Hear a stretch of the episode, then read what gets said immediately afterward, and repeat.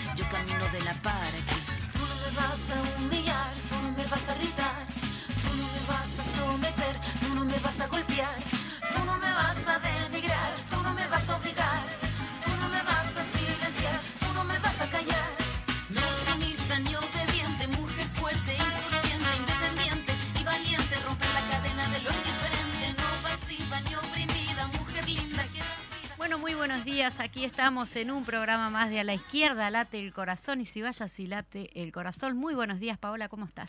Muy buen mediodía para todas, para todos, para todes. Estamos una vez más acá en Radio Fénix. Saludo fuerte para todos los que están del otro lado, siempre firme, escuchando a través de la cantora. Y también a través de la app de Radio Fénix, que se la puedan bajar al celular, a la computadora. Y quienes nos escuchan después más tarde a través de Spotify y eh, en YouTube. Nos buscan ahí y nos encuentran. Exactamente. Bueno, y estamos acostumbrados a que la audiencia siempre espera las columnas de la diputada Ana Olivera, que la grabamos, como bien dice ella en sus audios el día anterior. En este caso, tenemos el placer de tenerla aquí en los estudios de la Fénix. ¿Cómo estás, diputada Ana Olivera? Muy buenos días. Muy bien, muchas gracias. Acomodándome acá porque quedaba hundida. si querés correr un poquito ahí. Ya está, perfecto. Bueno, muy buenos días a la audiencia. La verdad que, es un placer estar acá. Siempre que puedo vengo porque es más actual eh, lo que transmito, ¿verdad? Y a veces cuando uno graba el martes, el miércoles sucede algo que uno dice, qué lástima que no pude hacerlo. Exactamente. Pero Paso, suele suceder. Comenzando con, la columna, porque vamos a mantener el carácter de la misma, voy a seguir con el tema de la reforma de la seguridad social, como me comprometí inicialmente y como hicimos la semana pasada. Y cada vez me convenzo más que tenemos que seguir eh, hablando, explicando, con muchísima paciencia, porque uno se da cuenta que es un tema árido, que los conceptos se confunden, eh, corremos riesgo que por eso nos digan que no estamos diciendo lo que tenemos que decir. Y por eso también hemos decidido, y ha decidido el Frente Amplio, y ha decidido el Espacio Democrático Avanzado, y nosotros que vamos a recorrer y a ir a todos lados, a todos los rincones que podamos con este tema. Y es más, invito a que eh, envíen preguntas sobre, sobre la reforma jubilatoria. Eh, hoy de mañana lo digo con mucha franqueza, este, publicamos como Miluno una, un, el videíto que hice sobre el tema de eh, la jubilación por incapacidad. Y sin embargo quien hizo el copete cometió un error. Y lo tuvo que bajar porque pero eso te da la pauta, como es un joven de veintipico de, años, que, sabe que, cuál es la diferencia entre pensión y jubilación por incapacidad. Pero pensión por incapacidad es una cosa completamente distinta. Ahora va a estar hoy Martín Nieves, ustedes podrán conversar sobre estos temas bastante con él, que es un, un monto fijo, que tiene determinadas condiciones distintas que la jubilación por incapacidad, que cuando es tú estás trabajando y tenés que dejar de trabajar porque te incapacitas, porque te imposibilitas, como dice la gente de la representación de, de los jubilados, eh, y tanto física como por problemas de, de otro tipo, de verdad, de problemas psíquicos, de, de otro tipo. La cuestión es que no podés seguir trabajando. Entonces es una diferencia porque como tú estás trabajando, el cálculo de tu jubilación se hace en función del salario que tú tenías. Claro. No Claro. tiene nada que ver con la pensión. Con la bueno, pensión. eso significó conversar con los jóvenes que hicieron el, el, El video. el El vi- video. no, el video La soy yo la que hablo y hablo siempre de jubilación por incapacidad. Claro. Sin embargo, los que hicieron la plaquita, Ah, la plaquita. eh, la diferencia entre jubilación y pensión No por incapacidad no la tienen. Y, y- y- y hay que explicarlo. Sí. No lo digo como un juicio de valor, digo No, que vale los temas de la seguridad social y la terminología que se usa no es del dominio público, ¿verdad? O sea, y estamos hablando de comunicadores, de gente que ha estudiado lo que hace, no es eso. Pero es como nos pasa a nosotros, ¿verdad? Los propios legisladores. O sea, hay un una cantidad de temas que están en la reforma que tenés que estudiarlo, tenés que juntarte con los especialistas y eh, poder abordarlos. Entonces, digo esto, discúlpenme, eh, ya aprovecho para decir que se modificó, se cambió, quedó bien. Ya está ahí subido de nuevo en, en el Instagram subido. de la 1001. Ahí Búsquenlo. está, está subido nuevamente y, y- y está correctamente. eh, porque tiene dos criterios, que son los que tratamos nosotros la audición pasada. Tiene el criterio de las modificaciones del acceso, de cómo accedes a la jubilación por incapacidad, y al mismo tiempo cómo eso te perjudica del punto de vista de los montos que vas a percibir en el momento que más lo necesitas. Y tercero, que son las cosas que poca gente sabe, empiezan a regir inmediatamente de aprobada la ley. Bueno, para hoy traíamos otro tema que empieza a regir inmediatamente de aprobada la ley, que es la pensión de superviven- supervivencia por viudez. Así Bien. se llama Ajá. la pensión viudez, Sí. le dice la gente comúnmente. Y yo me hice para mí misma, y creo que después vamos a ver cómo lo graficamos, un cuadrito comparativo de cómo es ahora y cómo va a ser inmediatamente que se apruebe la ley. Bien. Vuelvo a decir, es otra de las cosas este, que, eh, que rige a partir de que eh, se promulgue la ley. De aprobarse la ley este año, nosotros trabajamos para que no salga esta ley y no porque estemos en contra de todo, pensamos que otra reforma es posible, es decir, pero un- o una reforma que no esté solo sobre los hombros de los trabajadores y que perjudique a los más necesitados, ¿no? Entonces, en el caso de, de la pensión viudez, si vos tenés actualmente entre 30 y 39 años, podés tener una pensión por 5 años, ¿verdad? este, y si llegás a los 40 en esos años, pasás automáticamente a la pensión este, eh, vitalicia, Ujú. pensión viudez vitalicia. Si tenés este, eh, 40 años o menos, un año, Mm. eh, perdón, si, te- si tenés este 40 años o menos, o tenés menos de 30, perdón, dos años. Ujú. Eso es ahora, ¿no? O sea, entre 30 y 39, 5 años, menores de 30, 2 años, Sí. y a partir de los 40, vitalicia. Bien, Esto es ahora. bien. ¿Cómo va a ser dentro de unos meses? No, este, dentro de 10 años va a ser así. Vitalicia, perdón, voy a empezar por los más chicos. Ahí va. Si tenés menos de 30, por dos años. Y punto. Ujú. Si tenés 40 años o menos de 40 años, un año. Y si tenés entre 41 y 45, tres años. Si tenés 45, recién a partir de los 45 es vitalicia. O sea que hoy con 40 es vitalicia inmediatamente. Si sale la reforma, con 45 años será vitalicia en forma permanente. Pero, hay un pero además de este.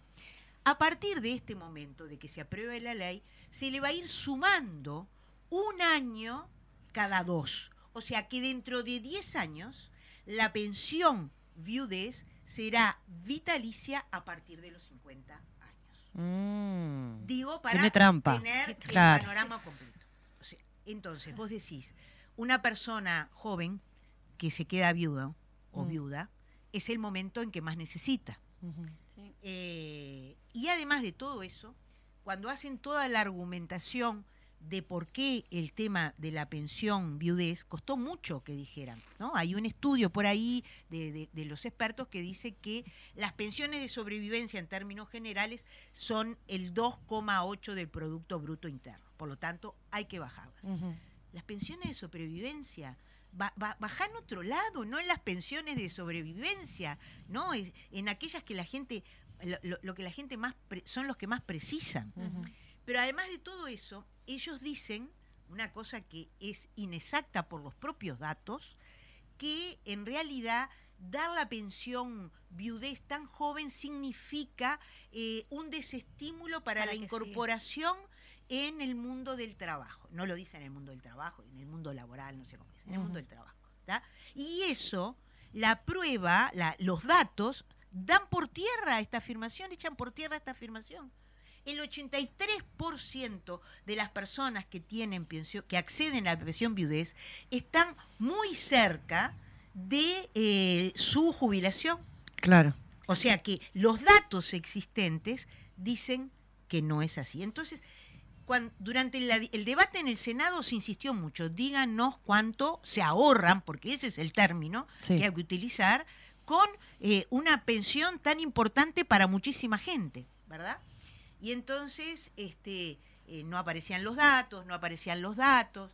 Este, después cuando vinieron a diputados, este, bueno, es un tema de diseño, no sé cuánto, la expectativa de vida, esto lo, lo mismo que, que plantean en forma permanente, pero al final, sin darnos el cálculo exacto, nos dijeron que el ahorro era al- a, grosso modo de un 0,1% del PBI. Entonces vos decís, ¿qué necesidad de castigar, ¿no? Por este porcentaje además, es decir, no es el 2,8 del que hablaban, Ujú. es el 0,1 que van a ahorrar con esto que golpea nuevamente a los que más lo necesitan y en particular a las mujeres. Ahí va. Porque el 94% de la pensión viudez son mujeres. Entonces, el ministro Mieres hizo un, un discurso de- del tema de, de la, de la búsqueda de la igualdad. ¿no? Entonces, eh, eh, el tema más complejo de todo esto, que nosotros se lo dijimos allí en la sesión en, en diputados, es que ojalá se deje de pensar que las mujeres somos las que tenemos que cuidar.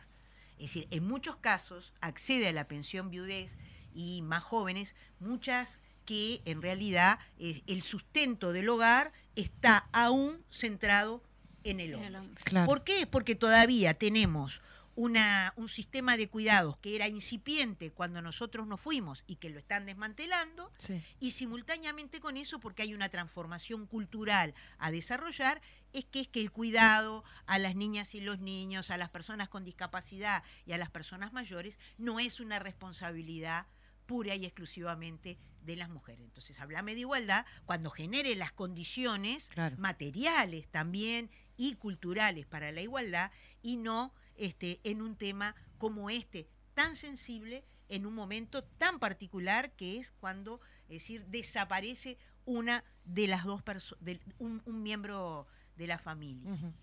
Así que eh, en este caso, nuevamente, estamos hablando de pérdida de derechos.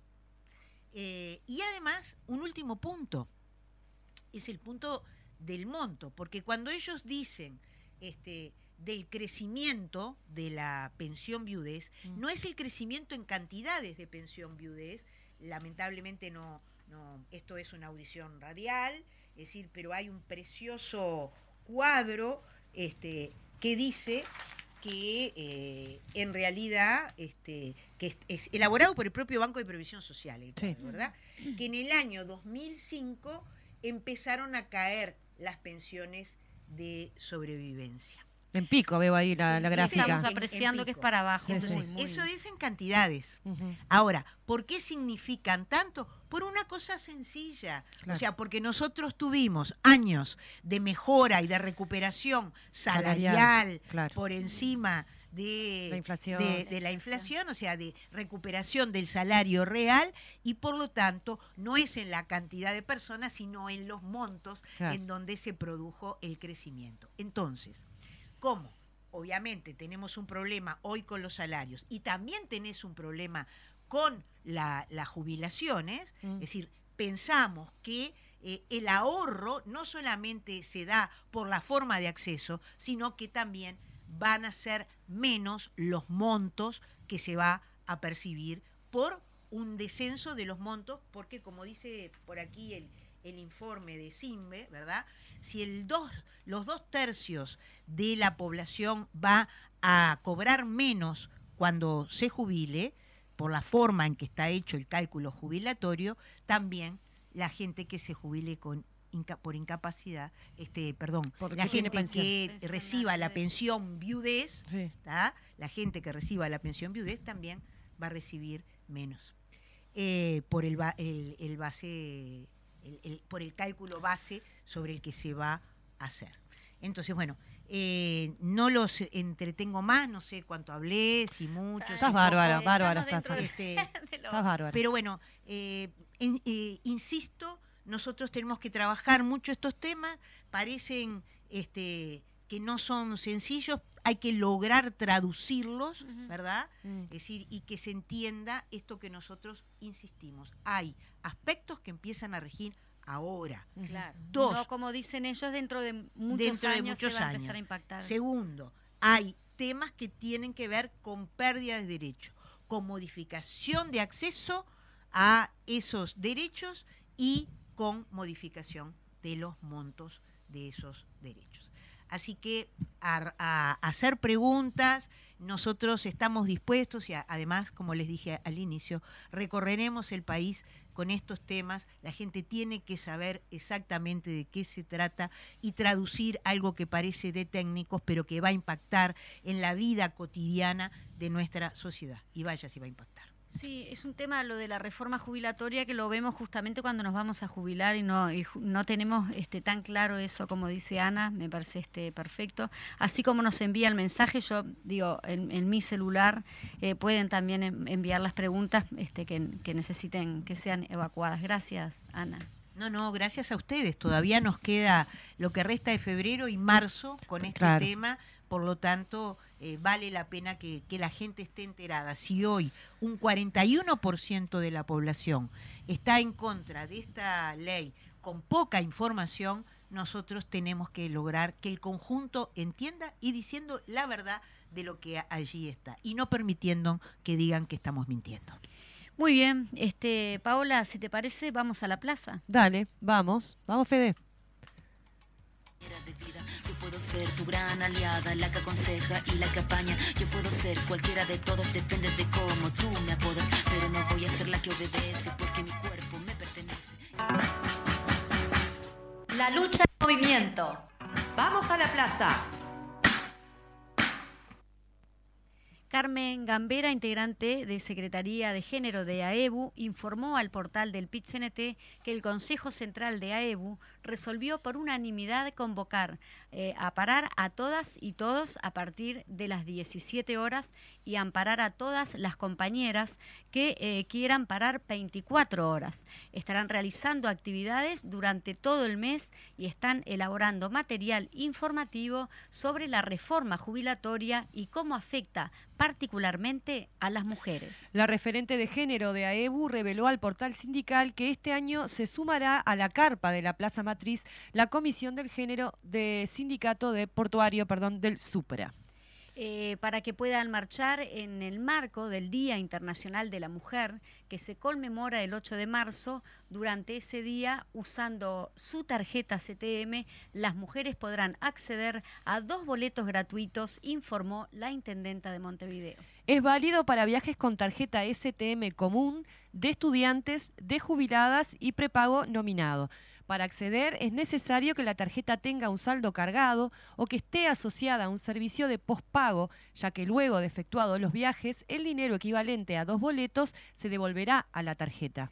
Las mujeres trans pueden realizar el cambio de identidad de su tarjeta CTM en el Centro de Gestión de Tarjetas CTM, ubicado en el edificio anexo de la Intendencia de Montevideo, Soriano 1426, esquina Santiago de Chile.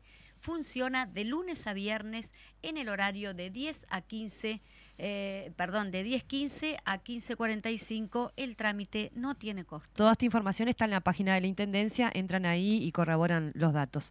La dirigente sindical y del movimiento feminista Tatiana Antúnez recordó en Info 24 que en el mercado laboral las mujeres nos encontramos en trabajos que son más precarizados y peor pagos, ubicados en sectores vinculados al mundo de los cuidados. Sí, Agregó también que, según la OIT, en el sector de ciudadanos hay 381 millones de personas, de los cuales dos tercios somos mujeres, en torno al 19-20% del trabajo femenino a escala mundial está vinculado a la tarea de los cuidados.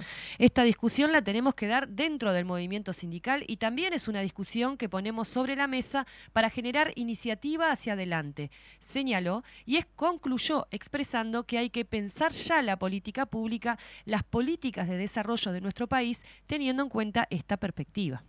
Bien, yendo a otro tema, en la mañana de este lunes pasado, la Federación de Trabajadores de la Industria Láctea, FTIL, hizo un plenario en Jung, Río Negro, eh, al que asistieron las direcciones de sindicatos de Colonia, San José, Montevideo, Canelones, Río Negro y el plenario intersindical del PIT-CNT de Jung. El tema principal de la instancia fue la propuesta que hizo Claldi, Compañía Láctea Agropecuaria eh, Lecheros de Jung, de despedir a 40 trabajadores, según dijo a la diaria Enrique Méndez, dirigente de la FTIL, que definió la situación como compleja. La empresa arrastra una deuda producto de la mala gestión de su dirección y para resolverlo plantea el despido de 40 trabajadores, rebajas salariales de hasta 46% y pérdidas de beneficios que habían acordado con el sindicato. Méndez dijo que desde el sindicato buscan que la empresa quite de arriba de la mesa la propuesta de los despidos y apuntó que, si están, eh, que sí están dispuestos a discutir otras cuestiones, aunque no les gusta. Además explicó que Claldi no puede eh, cesar ese número de trabajadores porque no hay un avance tecnológico que les permita trabajar con mucho menos trabajadores. Bueno, como vemos, sigue esta situación de, de Claldi que ha estado sistemáticamente sobre la mesa, ¿no? Bueno, trabajadores del CASMU comenzaron gestiones para solicitar que la mutualista sea intervenida por el Estado. Hace varios meses que los trabajadores del CASMU, nucleados en la Asociación de Funcionarios de CASMU, AFCASMU, se encuentran en conflicto con la empresa por diferentes motivos, entre ellos 78 trabajadores despedidos y más de 200 enviados a seguro de paro, según cifras que maneja el sindicato.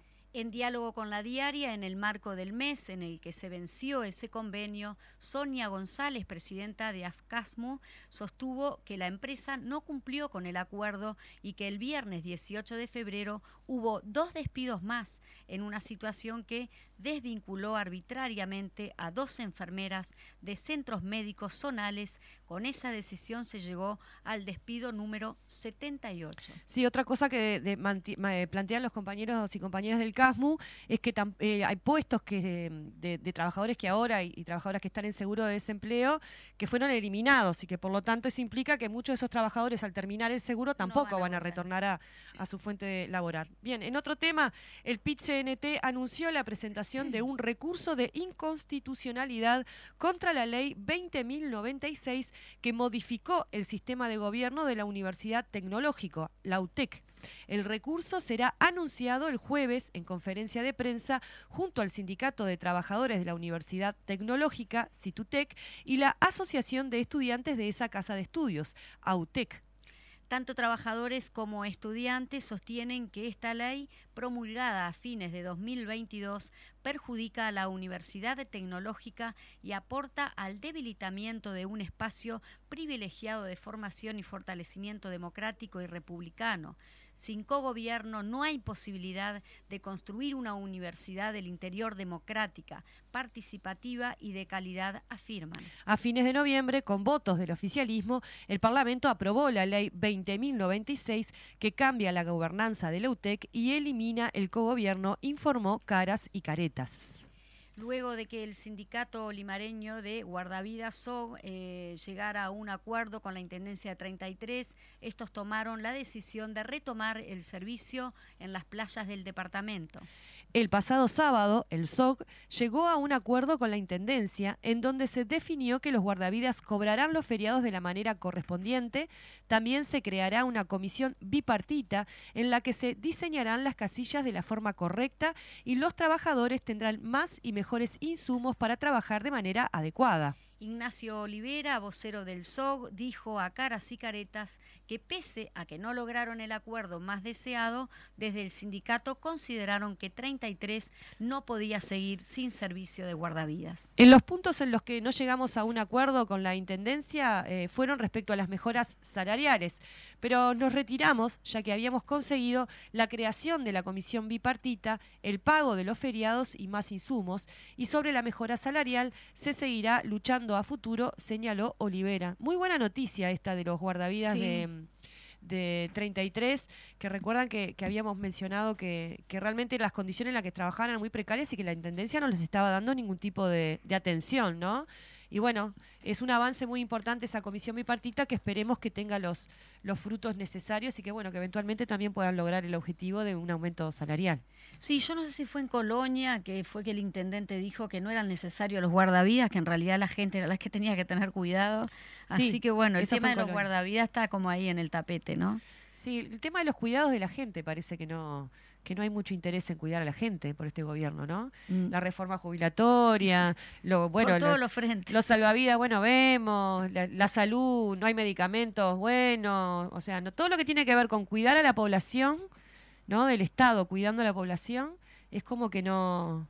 A los, a los mayagoros sí los cuidan, ¿no? Y ahora Sí. viene la rebaja este IRPF y del IAS que la van a anunciar ah, como la bueno, gran novedad. sí, lo anunciaron hoy lo de la rebaja. Claro, pero la mayoría de la gente no cobra, no, no, no, no, no entra dentro de ese. O sea, una vez más le voy a resolver o voy a hacer que la gente que cobra más eh, pague menos. Tenga, claro, encima tenga descuentos. Claro, por eso. Y el resto que nos vemos. Buenas, Bueno, muchas gracias. decía Ana Olivera, 0,2% es lo que implica un gasto con respecto a lo, a lo de las eh, viu- viudez. Claro, Bien, sí. y eso, lo- yo me quedé pensando, Sí. ¿dónde irá ese 0,2%?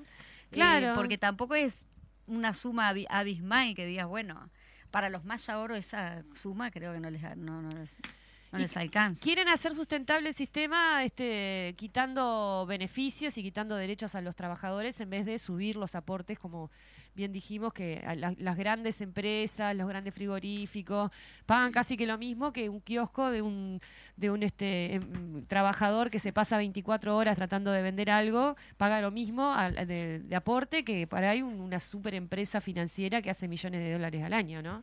Hay una desigualdad entre los propios patrones, digamos, eh, que no se visualiza y que nuevamente protege a lo que más tiene este gobierno, es lo que te digo. Sí, sí, con los de por abajo- donde lo mires, Duro, con los de arriba, blandito, blandito. muy bien. Y muchos años va a pasar esto, por lo que decía Ana, Sí. si se aprueba la reforma jubilatoria. Si les parece, vamos a un corte y volvemos. Ya tenemos nuestro invitado este que está por aquí, Martín Nieves. Eh, volvemos contigo después. Gracias por el espacio.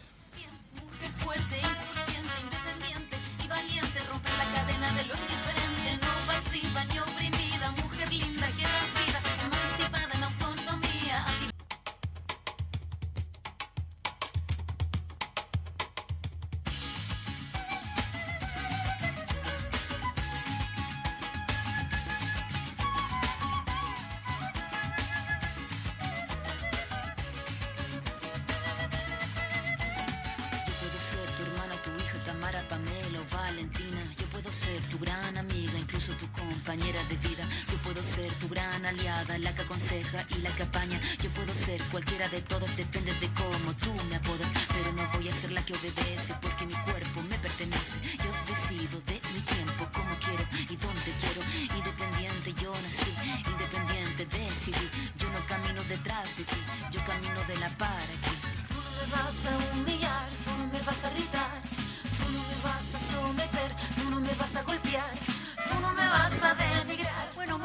ahora sí comenzamos con la entrevista central del día de hoy. Tenemos aquí ya en los estudios a Martín Nieves. Él es director de la Secretaría de Discapacidad de la Intendencia Municipal de Montevideo y hoy nos compete eh, seguir justamente desarrollando la reforma jubilatoria, en este caso desde la perspectiva de este, los, eh, la discapacidad. ¿no? Te damos la bienvenida. Bueno, gracias por el espacio, eh, muy interesante espacio para, para poner la voz y poner un poco a atencionar y a discutir lo que es el abordaje de la, de la reforma a la seguridad social y cómo en alguna medida impacta a las políticas vinculadas con discapacidad y cómo impacta a los trabajadores y trabajadoras con discapacidad.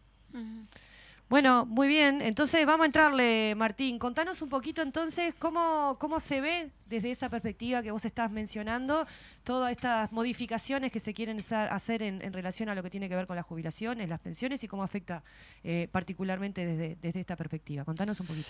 Bien, la seguridad social es uno de los pilares este, que asegura un ingreso mínimo a la población con discapacidad. Y cuando decimos mínimo, decimos desde la perspectiva de, del costo y las necesidades que una familia, eh, que en alguna medida uno de sus integrantes o varios de sus integrantes eh, tiene alguna discapacidad, en realidad lo que hace es compensar o complementar eh, to- todo lo que hace a, las necesidades y bienes materiales principalmente.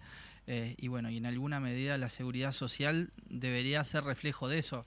Eh, yo que, para hoy traía tres elementos, ¿no? ¿Cómo, ¿Cómo pensamos esta política afectada desde el punto de vista de un Estado social, ese Estado social que en alguna medida nos destacaba, como decía Filgueiras, en esto de, de un universalismo estratificado. ¿Qué era esto? Era un país que tempranamente, Uruguay, eh, a diferencia de América Latina, lograba eh, en alguna medida proteger la mayor cantidad de personas en la medida que esa seguridad social estaba presente. Ujú. También es importante eh, tener en cuenta o tener presente cómo impacta a la matriz de protección social actual, ¿no? Esto de, de la interrelación de las diferentes acciones que en alguna medida eh, conforman todo lo que es la matriz de protección social. Ahí eh, podríamos analizar o podríamos ver cómo estamos en el marco de, de un desmantelamiento de esta matriz de protección social y cómo nos encontramos con acciones muchas veces aisladas o muchas veces que por la propia acción podríamos pensar que se avanza, pero en realidad se está retrocediendo. Ejemplo de esto, eh, nosotros hemos recibido en, en- el, año, el año pasado lo que fueron las dos versiones de Jornales Solidarios, Jornales Solidarios que, albergaron para la Intendencia de Montevideo más de 800 trabajadores con discapacidad autopercibida, pero mientras uno piensa que esto es un avance, eh, a la hora de la selección o la preselección se imposibilitaba a aquellas personas con discapacidad que cobraran una pensión. Eh, esas personas que en alguna medida ya desde el año 2000 eh, tenían garantizado el derecho al trabajo y a la compensación económica, esto es la pensión por discapacidad, en este periodo se lo vieron, se lo vio fragmentado y limitado. Por eso decimos que, que esta interrelación de acciones en la matriz de protección social tiende al debilitamiento. Y por otro lado, eh, podríamos pensar, bueno, eh, si estamos hablando en políticas públicas con enfoque de derechos, ¿cuánto hay de instalación progresiva o en realidad estamos hablando de retroceso? ¿no? Nosotros eh, podemos analizar, eh, y es bien interesante el caso uruguayo, eh, una pensión por discapacidad que eh, cumplió 100 años en el 2019 y un año antes, 99 años después, lográbamos la primera ley de empleo en el sector privado. Entonces, imagínense si 100 años después de tener una pensión por discapacidad se necesita promulgar una ley que efectivice el derecho al trabajo en el sector privado, ahora que nos vamos a quedar sin este beneficio o este derecho a una jubilación por discapacidad con ese 20% este, adicional, eh, lo que va a ser el mercado de empleo para que esos trabajadores puedan seguir desarrollando la tarea. Por eso decimos que, eh, por un lado, hay una política pública orientada a la población con discapacidad que se ve afectada y por el otro lado también es bien importante poder eh, identificar cuál es la población afectada. Ahí va. ¿no? Nosotros nos vamos a enfocar hoy a esa población eh, con discapacidad, producto de un accidente de tránsito, accidente en el trabajo, eh, tensión o problemas en el área de salud mental, enfermedades crónicas no transmisibles, en esto de personas de mediana edad, muy característico en el entorno de los 40 a los 65 años, que después nos pueden dar como consecuencia un accidente cerebrovascular. ¿no? Claro. Disculpa, eh, que tuvieron una, una, una vida activa en lo que fue aportes y laboral, pero que luego este, este, justamente cayeron en, en ese tema de la discapacidad. decís. Sí, claro, e- en el transcurso de la vida, naturalmente, nace una de cada cuatro personas con discapacidad y tres se van conformando en el correr de los años. Por lo tanto, todos nosotros somos parte de ese colectivo de personas Sí. con discapacidad, tarde o temprano, que vamos a estar eh, en, esta, en esta doble situación de necesitar un reconocimiento material y concreto para seguir eh, teniendo calidad de vida y en este reconocimiento simbólico de tener el derecho a ser parte, a participar, a ser incluidos y a ser respetados por nuestra condición. Este, pero bueno, en particular esta población que estamos hablando de trabajadores que adquieren una discapacidad y por lo tanto se van a ver afectados en el recorte de este 20%, según eh, lo que nos proponen los borradores de la reforma de seguridad social, estamos hablando de trabajadores y trabajadoras, principalmente mujeres, de en el entorno de los 55 a los 60 años, eh, de servicio doméstico, rural, construcción, con eh, el 60% en el primer quintil. Entonces estamos hablando de jefas de hogar, trabajadoras domésticas, pobres y que en alguna medida no van a poder terminar o no van a poder complementar este, por su condición de discapacidad eh, lo que es el subsidio o la jubilación por discapacidad. También es eh, muy importante en esto de, de las sociedades solidarias o las sociedades mezquinas dar cuenta que la población con discapacidad eh, tiene una menor calidad de vida y por lo tanto tiene una media de vida menor. Eh, vivimos y vive la población con discapacidad entre 5 y 9 años menos. En- a nivel general, si hablamos de este quintil, de este primer quintil, segundo quintil, vamos de 10 a 15 años de vida menos. Entonces, Cuanto eh, más pobre, menos, menos tiempo de vida tenés. entonces, eh, ni siquiera es solidario el sistema en la medida que da cuenta que nosotros adquirimos una discapacidad producto de las condiciones laborales, las condiciones de vida, las condiciones eh, materiales de sobrevivencia, vamos a vivir menos y no se nos va a dar esto que es un- una complementación a una necesidad de equiparar eh, los puntos de partida, porque este 20% que se, se menciona muy livianamente como un plus que buscarían los trabajadores con discapacidad, no es nada más y nada menos que el costo de vida asociado a una persona con discapacidad.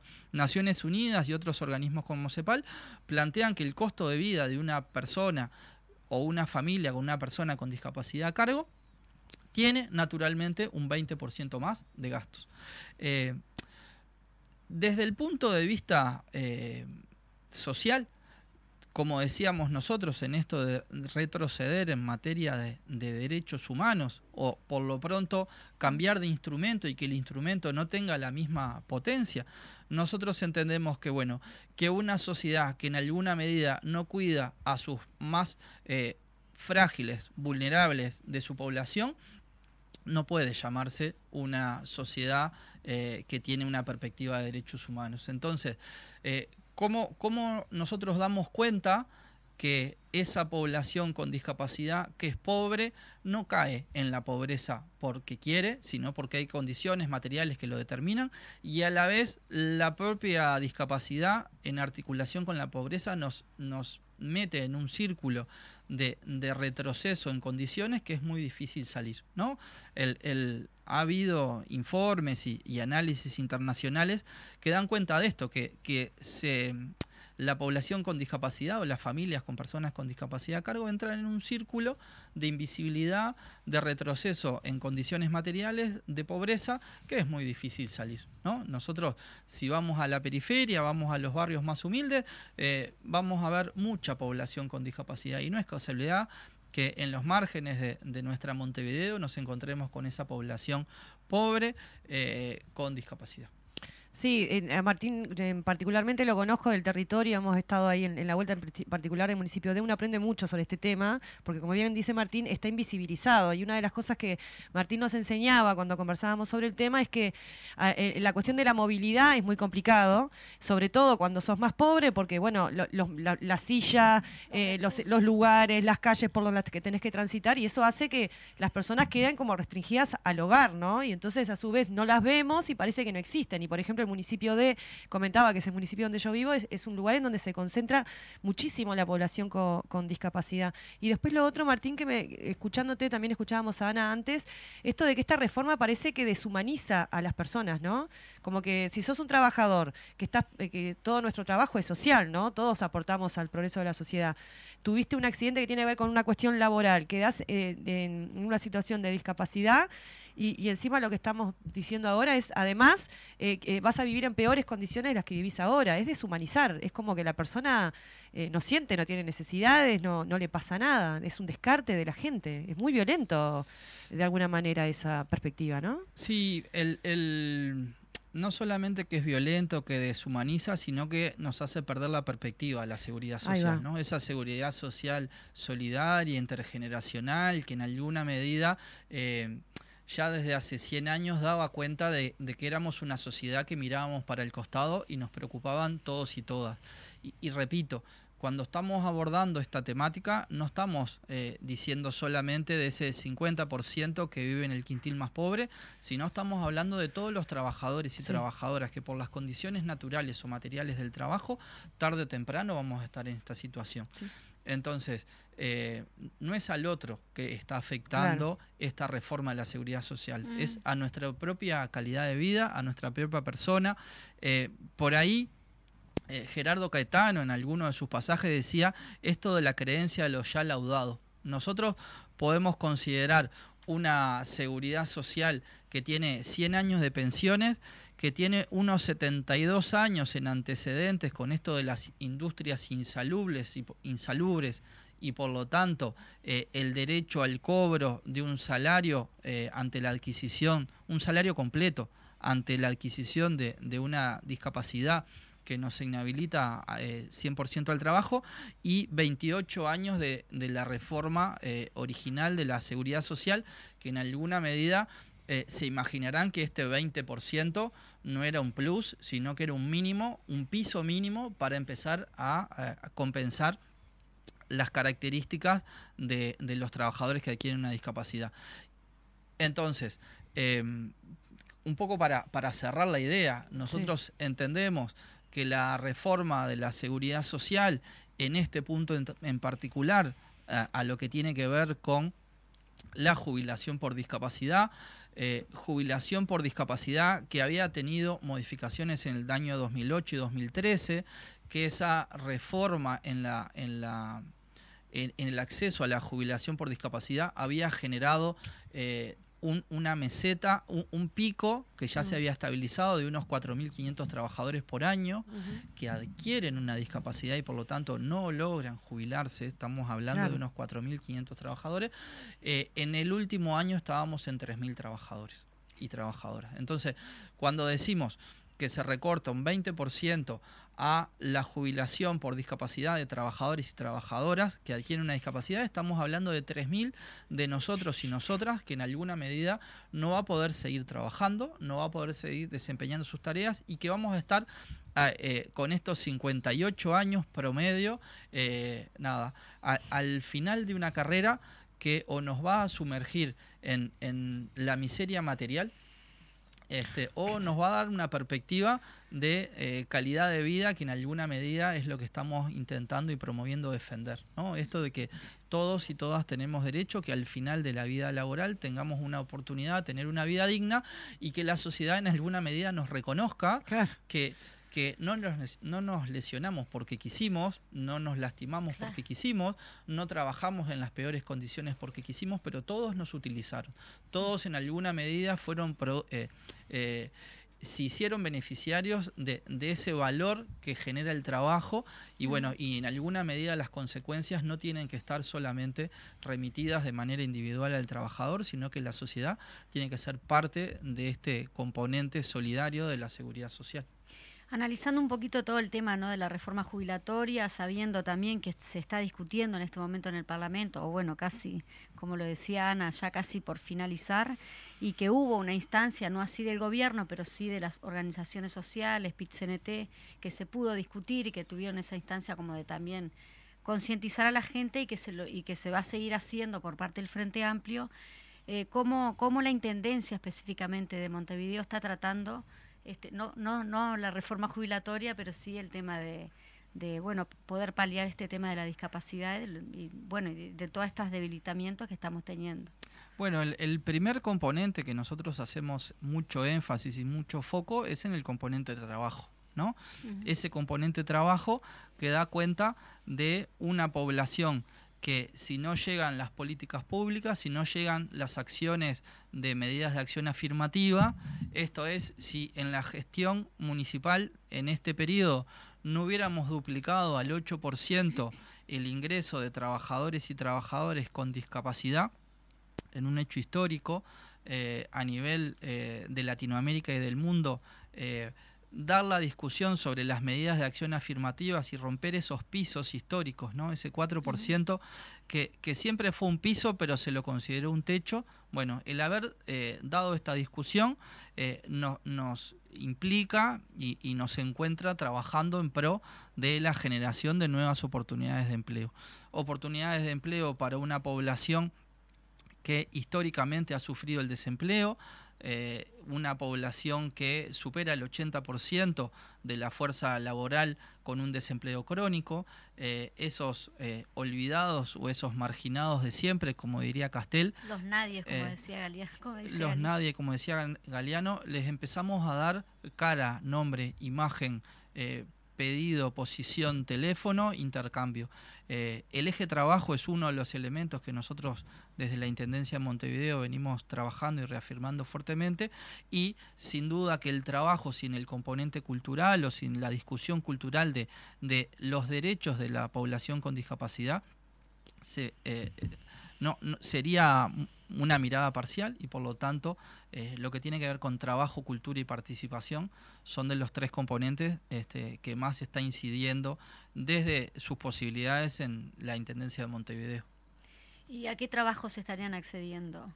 Bueno, nosotros tenemos varias experiencias. Este, tenemos algunos llamados, algunos pliegos que estamos sacando ahora, pero uno que, que fue muy interesante en, en, esto de las primeras experiencias fue generar eh, un relevamiento de tres cuartos de Montevideo. Arriba de 15.000 manzanas de Montevideo fueron relevados por trabajadores con discapacidad que eh, sacaron un producto eh, que es una primera foto de partida de las condiciones de accesibilidad y caminabilidad de Montevideo, que va a ser publicado ahora en marzo, que bueno, que da una foto de la realidad, pero esa foto de la realidad fue hecha con y para trabajadores con discapacidad eh, desde una perspectiva de, del empleo con apoyo y la participación de diferentes áreas.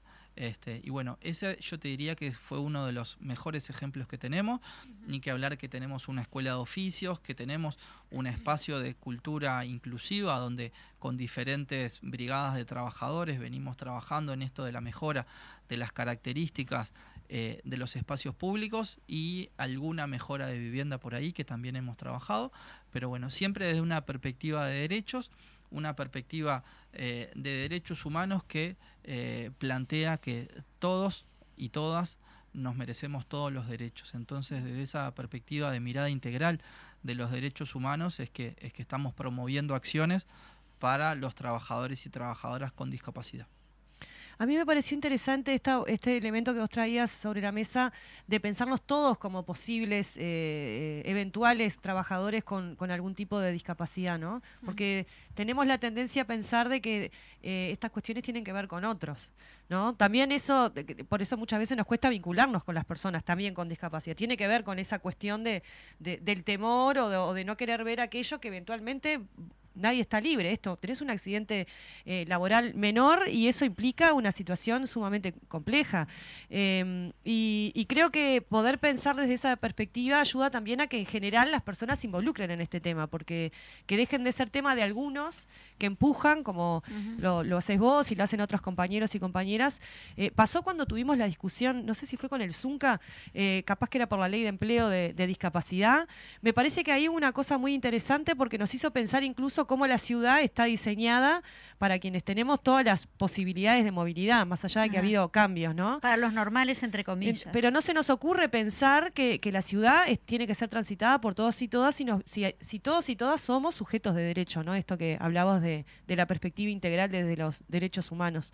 Eh, no sé, eso, como que me, que me parece interesante esa, esa perspectiva porque nos hace parte y, y también tiene que ver con luchar con los propios derechos. Más allá de que yo ahora no tenga una eh, situación de discapacidad, entiendo que cualquier trabajador que pase por esa situación tiene derecho a, a ser compensado y que eventualmente también es algo que me, que me, que me puede beneficiar eh, en el caso de que yo termine en una situación eh, de esas, ¿no? Que puede ser incluso una hernia de disco. Mi madre fue trabajadora doméstica, siempre pongo el ejemplo de mi madre porque es, es como tal cual. Eh, una hernia de disco trabajadora de, de, mm, de, ¿cómo se llama?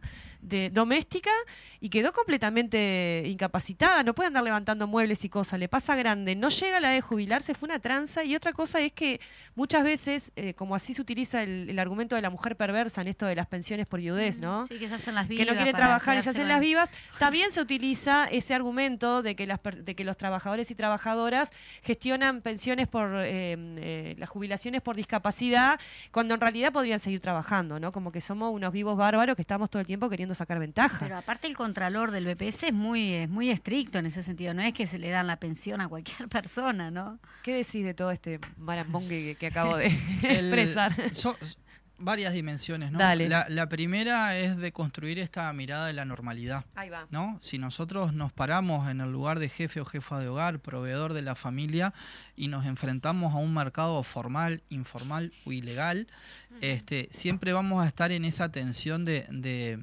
de proveedor y esta sociedad eh, de, de producción de bienes y servicios que en alguna medida eh, nos reconoce en la medida que nos utiliza. Bien. Que nos ex- y hasta que nos explotan a veces. Bueno, sí, sin duda que la plusvalía Sí. este, y la renta este, como trabajador dejamos literalmente la vida en el trabajo este, y muchas veces no, no disfrutamos de los frutos de esa renta. este, pero saliendo de ese elemento de normalidad, de jefe o jefa proveedor en un mercado este, de empleo, este, debemos trabajar eh, porque estamos inmersos en una, eh, en una perspectiva de la diversidad, ¿no? en esto de la singularidad.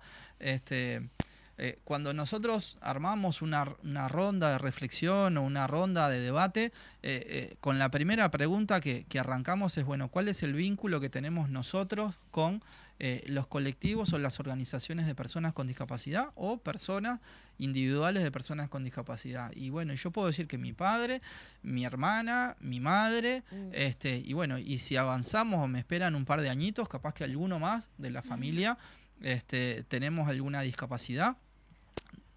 Si consideramos a la tía, a, a la tía abuela, ¿no? Si consideramos, por lo tanto, todos en nuestras familias este, tenemos el componente o tenemos un integrante con discapacidad.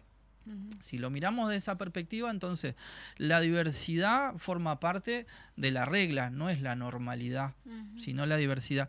Y dentro de la diversidad, la singularidad, ¿no? Cada familia hace sus arreglos familiares para cuidar, ser cuidados, producir, eh, ser eh, demandados, ser queridos, ser exigidos, este, tratando de no llegar a la dimensión de la explotación, porque también con el tema de cuidados y el desmantelamiento de lo que es el sistema de cuidados vuelve a, fe- a Exactamente. feminizarse hablamos, y vuelve a estar depositado en las personas mayores todo lo que tiene que ver con el cuidado de ¿no? Sí. La abuela En- que cuida a los nietos, la, sí. entonces, eh, ¿qué es lo que estamos pensando en esta reforma de la seguridad social? Que esa abuela que es lesionada producto de eh, una hernia de disco que por lo tanto no puede recibir como empleada doméstica su jubilación por discapacidad, que tiene que complementar esos pesos cuidando a sus nietos que sus hijos le van a tener que transmitir algunos centésimos Sí, porque no pueden dejar cuidando este, ese hijo o esa hija con discapacidad en alguna institución porque no tenemos asistentes personales. Entonces, es una lógica de en Es alguna como muy transversal todo, ¿no? El tema de cuidados, lo que estamos planteando justamente el cuidado también a, a las personas con discapacidad. Y bueno, estamos intentando, desde una perspectiva de los derechos humanos, desde una perspectiva de solidarizar, de desmercantilizar las necesidades, no mercantilizarlas, no eh, poner y acorralar a, este, a las familias a que tengan que hacer esos arreglos familiares porque no tienen alternativa. Tiene que haber una estrategia de una matriz de políticas sociales, políticas sociales con cobertura amplia, que en alguna medida nos aseguren esta vida de calidad en familia y no una vida eh, de dependencia familiar para que estos arreglos familiares compensen las necesidades económicas que, volviendo al punto de partida, la seguridad social en alguna medida nos quiere despojar. Muy bien, muy, interesante. Muy interesante. Pero ah, me quedé pensando también cómo quedaría esa mesa redonda que decís para justamente capacitar a, a las personas que de repente no estamos en un vínculo permanente, pero sí concientizar. Me, me encantó el intercambio. Muchas gracias. Siempre pensar ayuda, ¿no? Siempre pensar nos hace visibles al otro, a la otra, tener empatía, poder comprender. De eso un poco se trata todo este proceso. Bueno, te agradecemos mucho, Martín, que hayas venido.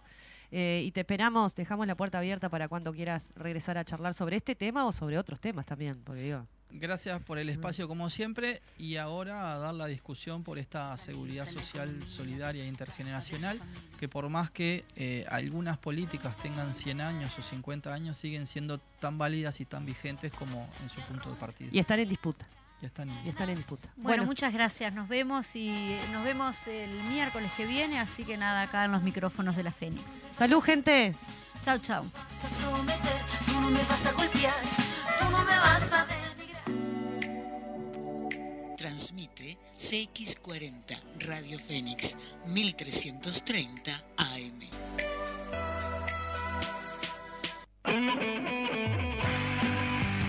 ¿Qué tenés que hacer el 6 de marzo, 22 horas? Y dormir. ¿Cómo dormir, papá? ¿Lunes? El bolso no duerme, lunes. Primer espacio de Twitter retransmitido por Fénix, la más popular. ¿Qué? ¿Cómo? Por radio.